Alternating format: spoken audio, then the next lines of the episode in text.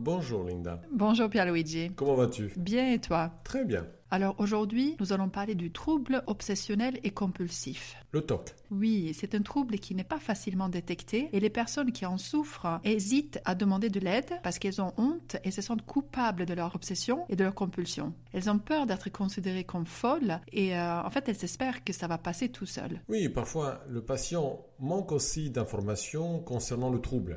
Il y a confusion entre préoccupation normale et, obsession. Il est aussi difficile de concevoir euh, que les pensées anxieuses, les actes répétitifs soient une maladie. Pourtant, c'est un trouble assez fréquent. Nous savons qu'entre 2 et 5% de la population souffrent de TOC. Oui, Pierluigi. Alors ce podcast, il sert à informer et nous l'espérons pousser les patients à se reconnaître dans ce fonctionnement et si c'est le cas, à demander de l'aide. Nous avons un vrai problème en France puisque les difficultés psychologiques sont médicalisées. Il faut donc être malade pour aller vers le médecin. La demande est souvent trop tardive et beaucoup aurait été fait en amont par le psychologue pour réduire la souffrance et éviter la médicalisation du problème. Oui, dans d'autres pays, on met l'accent sur la prévention puisque les soins médicaux sont plus coûteux. Mais revenons aux troubles obsessionnels compulsifs et définissons deux éléments importants. D'abord, il y a les obsessions et les compulsions. Alors, on va commencer par les obsessions. Tout le monde a des tracas de temps à autre qu'ils soient liés au travail ou aux études, à des questions d'argent ou de santé, à des difficultés relationnelles ou à la situation d'un membre de la famille. Il est donc normal que l'esprit soit occupé par des pensées qui concernent ces tracas. Certains troubles sont marqués par une présence exagérée de ces pensées et préoccupations. Oui, les personnes euh, qui souffrent de euh, troubles d'anxiété généralisée ont de nombreuses pensées persistantes et répétitives qui sont orientées vers le danger. Il s'agit souvent d'une maximalisation du danger de la vie et euh, aussi d'une intolérance à l'incertitude de ce qui va arriver. Oui, le monde est dangereux, je suis vulnérable, le danger partout. Donc il faut anticiper et se préoccuper de ces pensées générales très fréquentes. Ceux qui souffrent de syndrome de stress post-traumatique rapportent également de nombreuses pensées images intrusives. Elles sont liées aux situations traumatiques euh, qu'elles ont vécues. Le souvenir de ce qui les a traumatisés revient par des images, des odeurs, des pensées, des flashbacks, etc. Les personnes qui souffrent aussi de phobie sociale s'imaginent sans cesse qu'elles seront dépassées par l'anxiété et que les autres vont le voir. Oui, et dans la dépression, la tête, elle va être remplie d'idées négatives, du genre je suis nul, je n'y arriverai jamais. En fait, nous avons tous des préoccupations et des pensées d'anxiété sur les objets ou les situations qui nous préoccupent. Mais les personnes souffrant d'anxiété en ont un peu plus que la moyenne. Chez les patients souffrant d'obsession, c'est bien plus compliqué. Les obsessions sont des pensées inopportunes, répétitives, des impulsions ou besoins impérieux ou des images mentales qui reviennent sans cesse à l'esprit. Ce sont des représentations récurrentes hein, qui, à certains moments de la maladie, sont perçues comme euh, intrusives et inappropriées et euh, elles entraînent une anxiété et une détresse très importantes. Voilà, il, ne s'agit donc pas simplement de préoccupations excessives, hein, Linda, concernant les problèmes de la vie réelle. Ce n'est pas la pensée d'un danger, la pensée est un danger. Le phobique des chiens, par exemple, a peur des chiens et doit gérer leur présence. Le TOC est en difficulté avec ses pensées et doit gérer leur présence. La personne reconnaît également que les obsessions proviennent de sa propre activité mentale. Elles ne sont pas imposées par l'extérieur.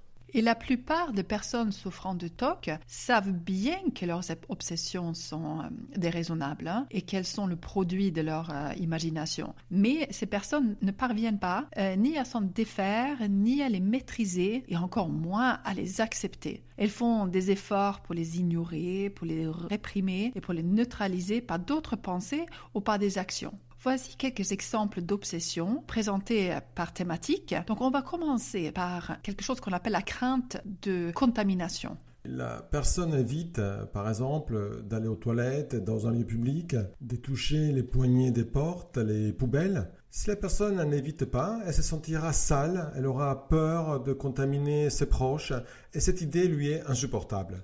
Oui, mais je me rappelle d'un patient qui se sentait sale s'il voyait une crotte par terre, ou d'une patiente qui se lavait les mains si elle passait euh, juste à proximité d'une poubelle. Et elle ne supportait pas de regarder des photos des charges, de marcher dans la rue avec des chaussures ouvertes, pareil avec les poignets ou de serrer la main à quelqu'un. Tout ce qui était de près ou de loin associable avec la saleté et la contamination, activer les pensées je suis sale, je vais contaminer les autres, ils risquent de mourir et dans ces cas-là, je vais être responsable. Alors elle passait beaucoup de temps à repérer et à se préoccuper et aussi à éviter tout ce qui pouvait euh, activer cette pensée. Voilà, la personne craint d'être contaminée par la saleté ou le microbe par ses propres sécrétions, salive, sperme, sécrétions vaginales, ou par son urine et ses excréments. Je me souviens d'un patient qui ne pouvait pas toucher son lit pendant la nuit s'il avait eu des, des éjaculations. Si par hasard il le touchait, il devait prendre une douche parce qu'il se sentait sale et contaminé. Ce qui amène certains patients à être très en difficulté dans certaines relations jusqu'à l'impossibilité d'avoir des rapports intimes par peur de contaminer et d'être contaminé. Tu évoques avec ce dernier exemple cette idée de responsabilité. Les patients TOC s'attribuent énormément de responsabilités. On en parlera après.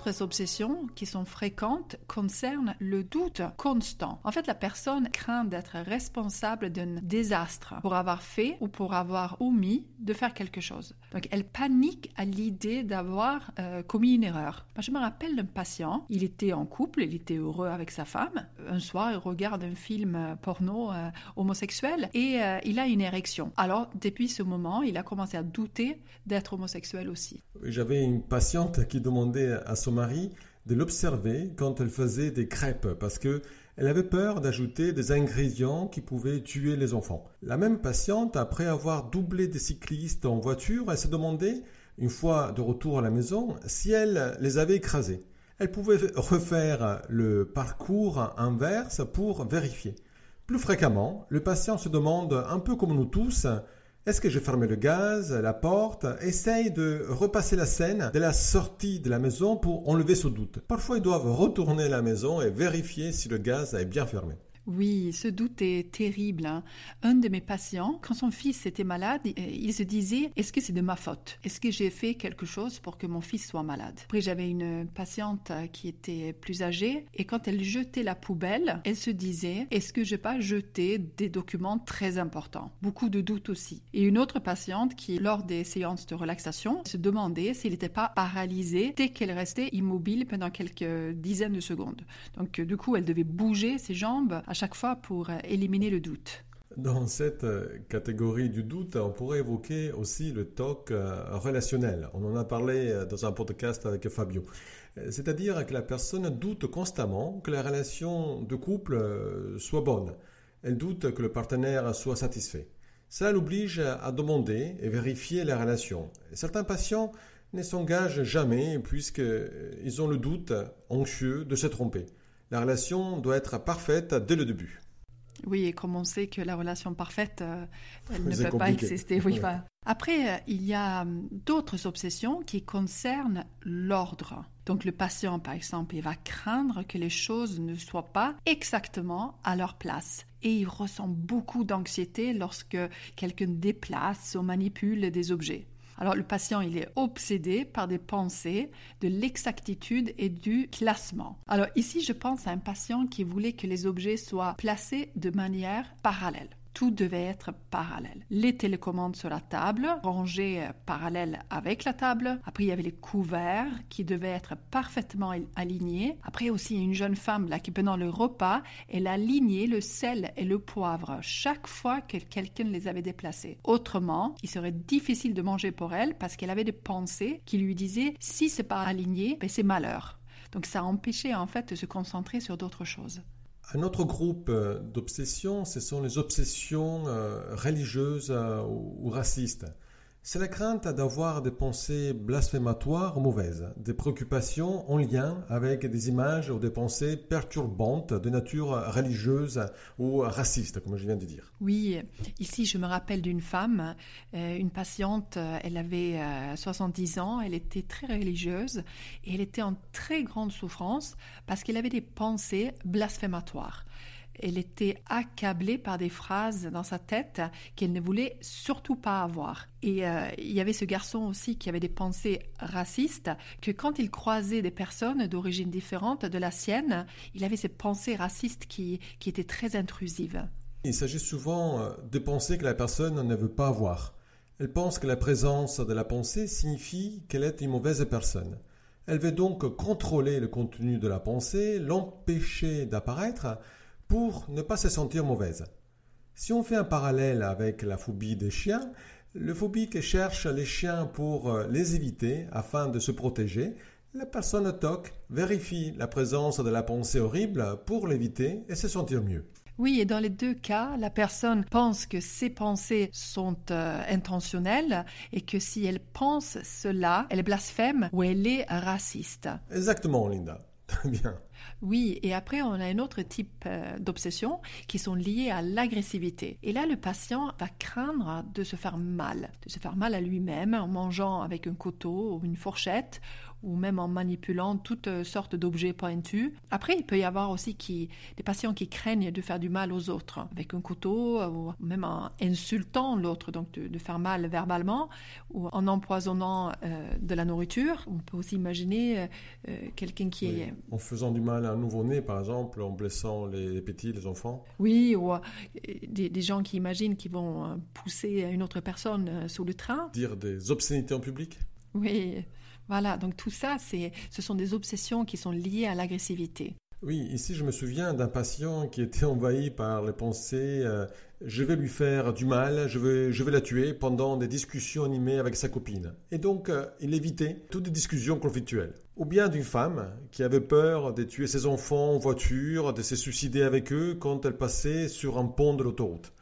Un autre patient avait peur de provoquer la mort des personnes âgées en les croisant. Il pensait à ces moments-là, les vieux méritent de mourir, ou bien euh, tu vas crever, mon vieux.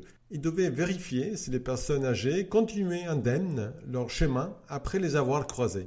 Et une autre qui, euh, qui ne posait jamais de couteau sur la table pendant le repas parce qu'elle avait peur de blesser quelqu'un pendant le repas et, d'autres patients qui avaient peur de se blesser eux-mêmes en manipulant les couteaux.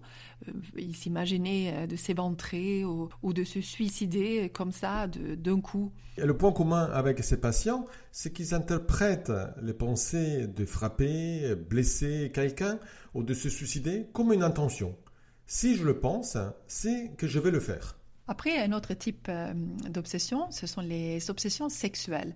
Et là, on parle de pensées qui sont tabous, des fantasmes des pulsions de nature sexuelle. Et dans ce registre, je me rappelle particulièrement d'un patient qui, après une soirée, il avait passé une soirée très arrosée, de fête hein, chez des amis, il avait dormi dans la chambre de, leur fils, hein, qui, avait 5 ans. Et le lendemain, il était, on ne sait pas pourquoi, mais assailli de doutes. Et il se demandait s'il n'avait pas fait des attouchements envers le Dans ce registre, euh, je me rappelle aussi d'un père euh, qui était en train de laver euh, son garçon dans, la baignoire. L'enfant devait avoir 2-3 ans. Et tout d'un coup, il est effrayé par l'idée d'être pédophile. Un autre aussi qui est envahi par des images intrusives de coucher avec sa mère et sa sœur et panique à l'idée d'être excité par ces images aux pensées. Il se demande même s'il est normal. Et là, je pense aussi également à une autre patiente, une femme qui évite de sortir quand il y a des enfants dehors, évite certains endroits, parce qu'elle a peur d'avoir des pensées pédophiles et ressentir de l'attirance envers les enfants. Alors, ce qu'on peut dire ici, c'est que les patients interprètent en fait les images et les pensées intrusives comme si c'était des intentions ou des signes de ce qu'ils sont vraiment. Donc, si je pense à cela, alors ça veut dire que je suis une obsédée sexuelle, une personne dangereuse. Très bien, Linda. On a fait un peu le tour euh, des obsessions. Avant de passer aux compulsions, je voudrais évoquer d'autres pensées. Ce sont celles qui concernent la manière d'interpréter la présence des pensées intrusives. En effet, les études sur la manière de penser des personnes souffrant de troubles obsessionnels compulsifs ont mis en évidence des interprétations spécifiques. La personne a fait une évaluation particulière de la présence de la pensée intrusive du fait de postulats aux croyances appris de l'enfance. Une première croyance, c'est que je peux et je dois contrôler mes pensées. J'en suis responsable. Donc la personne ne connaît pas bien le principe des pensées ou des images automatiques. Elles sont présentes parce que nous les avons déjà pensées ou qu'on les a eues dans certaines situations. Et la personne, elle interprète et elle va se juger par la présence de la pensée. Et pour mieux comprendre euh, cette euh, croyance, je te parlerai de ce patient qui m'a expliqué un jour la naissance d'une obsession. Ce serait assez amusant s'il n'avait pas eu euh, de détresse anxieuse et dépressive. Alors, un jour, il s'élève à 7 heures, comme d'habitude, et comme chaque matin, il va aux toilettes. Assis sur le trône, il appelle ainsi ses toilettes, il lui vient à l'esprit un mot, Alléluia. Vu le contexte, il se demande Mais pourquoi je pense à une chose pareille? Je suis bizarre à penser cela maintenant. Pour lui, ce n'est pas bien d'avoir une telle pensée assis sur un WC. Oui, effectivement. C'est plus pertinent dans une église. Cela, cela l'aurait moins gêné, j'imagine. Et la présence de cette pensée assis sur le WC est interprétée comme signe d'anormalité. Évidemment, cette situation mémorisée et la question suis-je normal ou pas s'accompagne d'une certaine anxiété. Le mot Alléluia reste comme un bruit dans sa tête qui questionne le patient parce qu'il interprète la présence de ce mot ainsi. Si je pense Alléluia assis sur le WC, alors je suis fou. Est-ce que je suis fou? Bah, il faut attendre le lendemain matin, quand il va se retrouver de nouveau sur le WC. Évidemment, le lendemain matin, dès qu'il rentre dans les toilettes, le mot Alléluia est bien présent, avec encore plus d'anxiété. D'ailleurs, il était présent même un peu avant de rentrer dans les toilettes, en, réalité. Il s'est posé déjà la question, est-ce que euh, je vais le penser? Oh, le pauvre. Donc on peut dire que le mot Alléluia, c'est collé émotionnellement à la situation et quand le patient s'y retrouve, il va évidemment penser de nouveau ce mot. Tout à fait. C'est comme si euh, euh, vous avez eu une attaque de panique dans une bus hier et aujourd'hui vous, vous ne voulez pas y penser en prenant le bus. Ben, c'est impossible. Ou bien, euh, je vous dis, euh, qu'est-ce qui est habillé en rouge et qui porte une longue barbe blanche? Et vous ne devez pas penser au Père Noël, autrement, un malheur va vous arriver.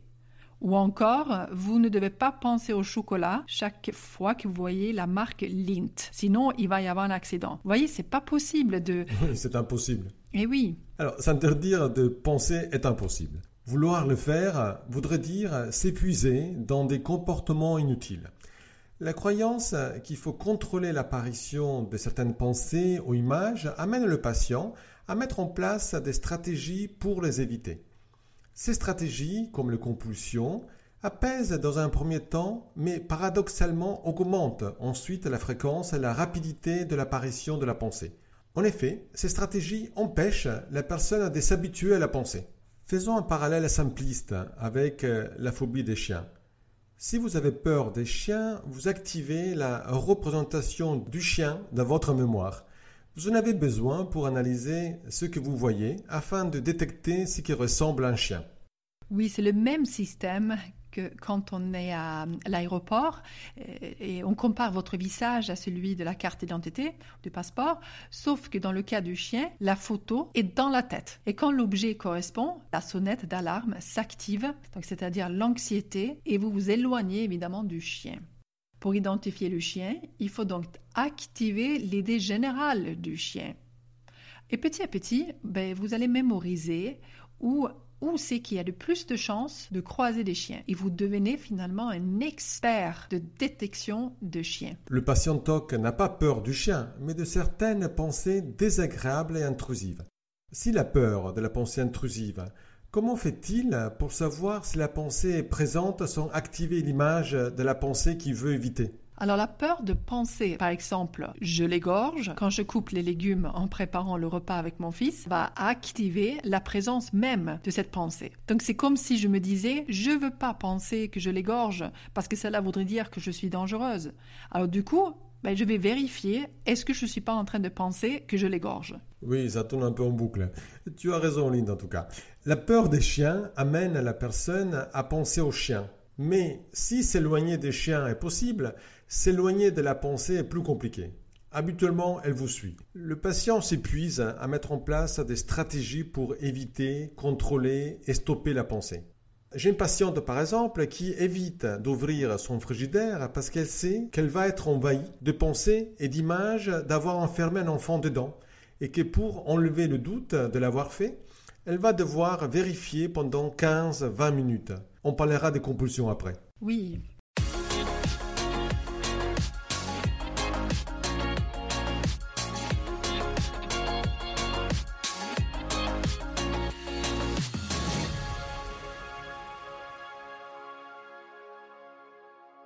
Alors, une autre croyance importante est que si je pense quelque chose, je vais le faire. Donc c'est comme si la pensée pouvait prédire l'action. Penser égale agir. Si je pense que je vais faire quelque chose, alors je vais le faire. Si je m'imagine en train de crier pendant le cours de psycho en amphi, alors je risque de le faire. Ou euh, si je tiens un nourrisson dans mes bras et que j'imagine de le laisser tomber, alors je suis une mauvaise mère et on ne peut pas me faire confiance. Ça, c'est ce qu'on appelle les phobies d'impulsion. La peur d'agir sans pouvoir contrôler. Dans ce cas, le patient interprète ses anticipations anxieuses comme l'intention de les produire.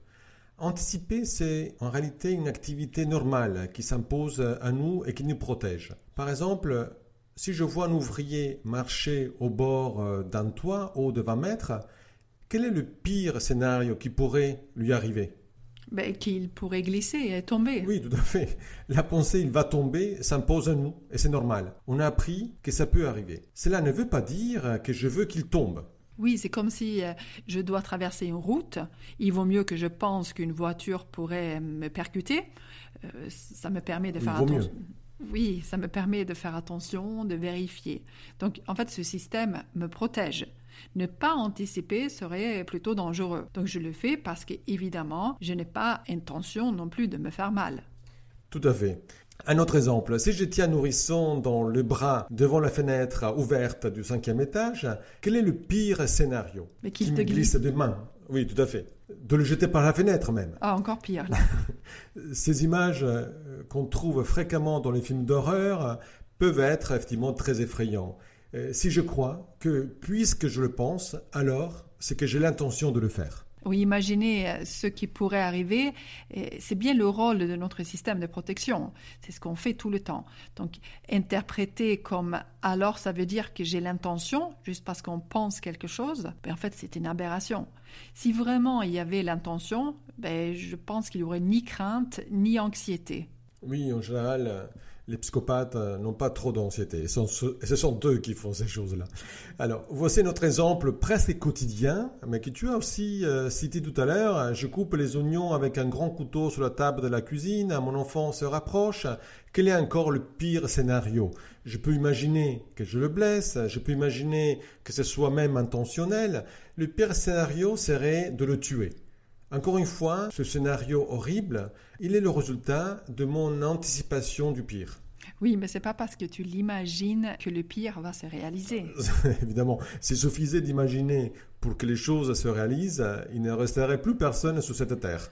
Et si j'interprète la pensée comme une intention, alors ben, je vais avoir beaucoup d'anxiété et je vais devoir poser le couteau, peut-être éviter d'utiliser le couteau. Donc nous sommes tous très sensibles au lien qu'il y a entre la pensée et l'action. Chez le patient TOC, ben, il suffit de très peu pour activer cette anxiété. Oui, et ce lien surtout qui est un peu irrationnel.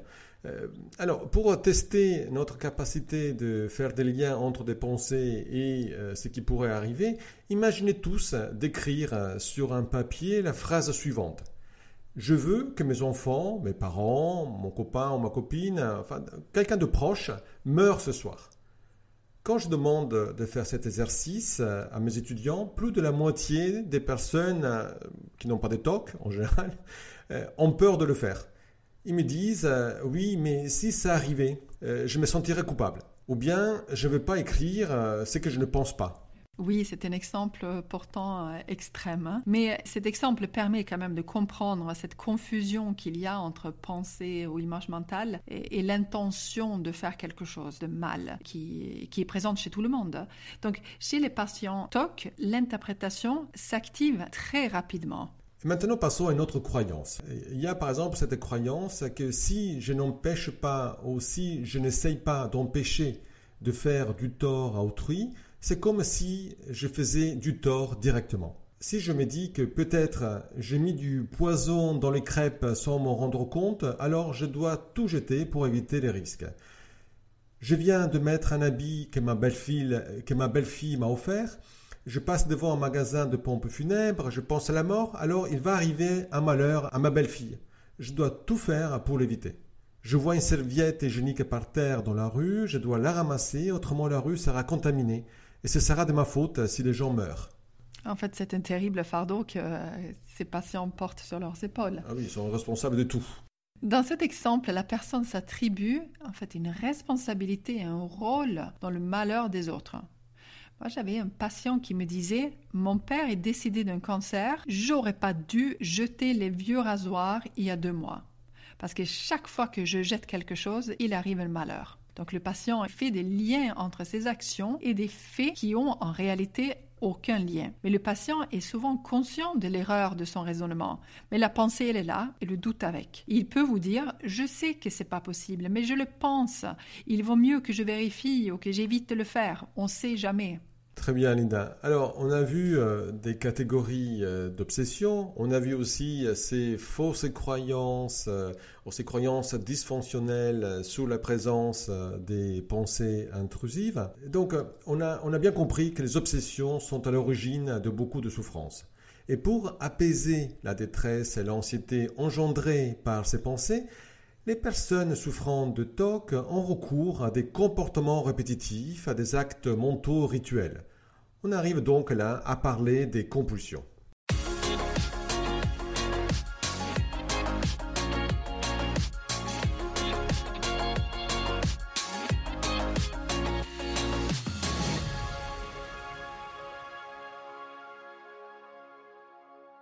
Nous avons tous évidemment des petites habitudes, des comportements qu'on fait d'une manière répétitive, mais ces comportements ne s'imposent pas à nous et on peut facilement les stopper. Mais chez les personnes qui sont atteintes de, TOC, ces rituels deviennent des fixations et elles peuvent prendre des heures à effectuer. Et même si elles sont souvent conscientes hein, que ces rituels n'ont aucun sens, les personnes se sentent obligées de les répéter sans cesse. Poussées à cet extrême, les rituels sont qualifiés de compulsion. Pourquoi alors il y a ces compulsions? Le fait de réaliser ces compulsions ne procure aucun plaisir aux personnes atteintes de TOC, mais elles atténuent leur détresse ou leur anxiété. Les compulsions qui peuvent être extrêmement codifiées sont soit sans lien raisonnable avec ce qu'elles visent à conjurer, soit tout à fait démesurées. Le, patient a aussi conscience de la nature irréaliste et excessive du comportement. Et là encore, dans les compulsions, on va trouver des catégories différentes, donc de, différentes compulsions. D'abord, on va parler des compulsions de propreté. Ce sont des, compulsions qui sont en lien avec des obsessions de contamination ou euh, des obsessions qui, avec la peur de saleté, avec la peur de contaminer les autres. Donc les patients montrent une fréquence excessive euh, aux ritualisations de la toilette, par exemple. et la personne se sent obligée de nettoyer de manière ritualisée ou excessive des articles ménagers ou, d'autres objets. n'importe quoi, en fait. Elle évite, euh, du coup, les objets considérés comme contaminés et les situations qui, qui pouvaient présenter un risque de contamination. Là, je me rappelle d'un jeune patient qui passait plus d'une heure à se doucher le soir après le repas. Il demandait à sa mère de lui ouvrir la porte de la douche pour sortir de la douche et de fermer le robinet d'eau parce que une fois lavé, il ne pouvait plus toucher le robinet. Il ne pouvait non plus toucher les autres personnes, autrement il s'est recontaminé et cette idée le plongeait dans la panique. Ses parents se plaignaient qu'il vidait le chauffe-eau d'eau, euh, qu'il utilisait des litres de savon liquide et de shampoing. Un autre patient exigeait que ses draps soient toujours propres, donc il obligeait ses parents à laver tous les jours le drap. Ensuite, je me rappelle aussi d'une patiente qui obligeait son mari et ses enfants à enlever les habits et nettoyer les objets avant qu'ils rentrent dans la maison. Elle avait fait mettre un sas de décontamination. Les enfants devaient se déshabiller complètement et euh, remettre des habits propres. Oui, le comportement de lavage dans ces cas sert à diminuer l'anxiété. Mais euh, ce comportement peut être complètement dissocié aussi des obsessions de contamination. Donc je vais vous donner un exemple. J'avais une patiente qui se lavait dès qu'elle entendait un mot associé à la mort, parce qu'elle avait peur de transmettre la mauvaise chance aux proches. Elle commençait le lavage, dès qu'elle entendait le mot, il fallait qu'elle se lave, et elle ne pouvait pas s'arrêter avant que l'anxiété soit baissée. Et puis Luigi, après il y a une autre euh, catégorie de compulsion. Ce sont les vérifications excessives, c'est-à-dire des contrôles visant à donner aux personnes top l'assurance qu'ils ne porteront pas atteinte à la sécurité d'autrui ni à leur propre sécurité et qu'ils ne commettent aucune erreur et qu'ils ne seront responsables d'aucune calamité. Alors, les exemples ici sont nombreux. Euh, récemment, une patiente me racontait qu'elle passait 15 à 20 minutes avant de fermer le frigidaire ou sa, boîte à lettres parce qu'elle était envahie par le doute d'avoir enfermé quelqu'un à l'intérieur.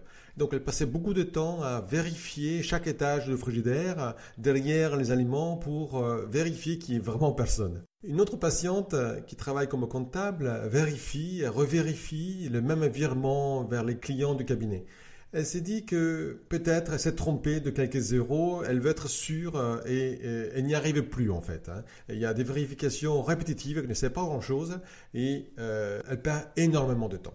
Et puis, il y a des compulsions d'ordre excessif. Et là, la personne, elle manifeste une attention extrême aux détails afin que tout soit comme il faut ou euh, conforme à une règle particulière. Par exemple, en ce qui concerne la façon de plier les draps de lit ou d'organiser ses notes sur son bureau, j'avais une patiente qui, elle supporte pas que les habits soient mal rangés ou que le lit ne soit pas parfaitement préparé. Par exemple, cet été, ils ont dormi quatre mois sur un canapé parce qu'elle n'a pas eu le temps de préparer le lit qui lui demandait quand même des heures à préparer pour qu'il soit parfait. Donc elle refuse de se faire aider puisqu'elle se dit que personne ne pourra le faire aussi bien qu'elle. Oui, pour euh, un autre patient, il fallait que l'ascenseur soit là, à l'attendre à son arrivée du travail. Autrement, ça aurait été le signe que quelque chose s'était mal passé.